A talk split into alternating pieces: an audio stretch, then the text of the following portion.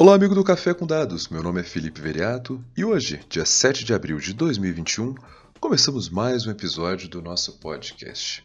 Episódio de hoje, pessoal, que, bom, desde que eu criei o Café com Dados, já conversei isso com alguns amigos, minha ideia sempre foi fugir um pouco do tema mortes. É, é um dado muito massivo que a gente é bombardeado diariamente na mídia. Mas é muito difícil também ignorar que 4.211 pessoas morreram ontem no Brasil. Infelizmente, no dia 6 de abril, a cada um minuto, três brasileiros perderam a vida. Mas eu não quero fazer um podcast centrado neste tema de ontem, mas aproveitar que naturalmente esse é um número que vem na nossa cabeça, mas para a gente pensar como que pode ser no futuro.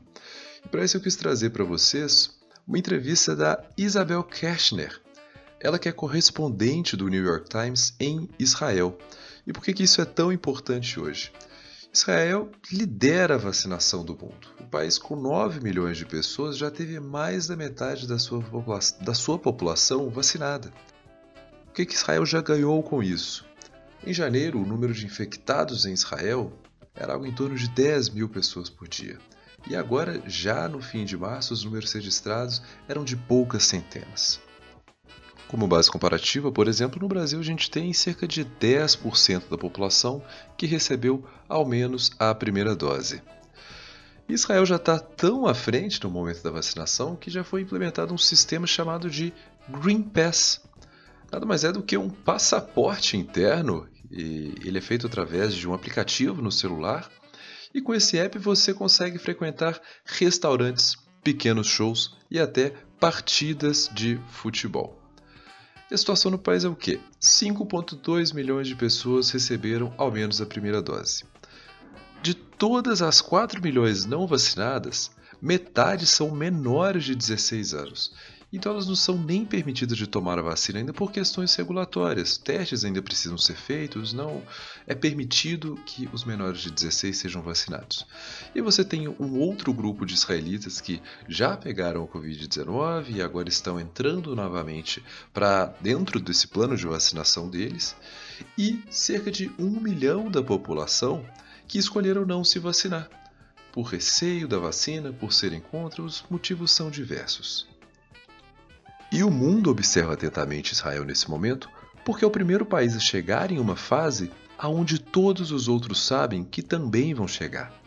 Eu dei o um exemplo aqui que você precisa desse passaporte para entrar em restaurante, pequenos shows, as partidas de futebol, mas escolas já cogitam permitir a entrada de alunos somente com esse passaporte também. E naturalmente isso vai ser desdobrado no futuro próximo para indústrias. E mesmo o país não tendo uma regra que obrigue que o cidadão vá se vacinar, todo o sistema pode acabar implicando em uma obrigatoriedade à vacinação para que evite uma marginalização deste cidadão. Cara, acho que se eu quisesse eu não conseguia rimar tanto igual eu fiz agora. Mas a questão principal é o que? Quando a gente começa a desdobrar isso numa pequena experiência como Israel, mas pensando no globo como um todo, a gente percebe como que no médio para longo prazo isso pode ser prejudicial. Por que eu digo isso? O Reino Unido e mesmo a União Europeia já cogitam aplicar um sistema similar. Isso poderia restringir a entrada de pessoas de populações mais pobres, de países mais pobres, em países aonde eles vão se refugiar para buscar uma qualidade de vida melhor.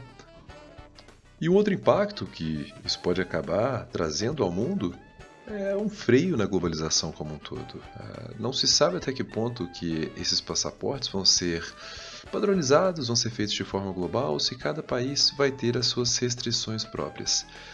Logo fica um grande ponto de interrogação em como será o futuro da globalização em meio a todos esses dilemas que envolvem o coronavírus.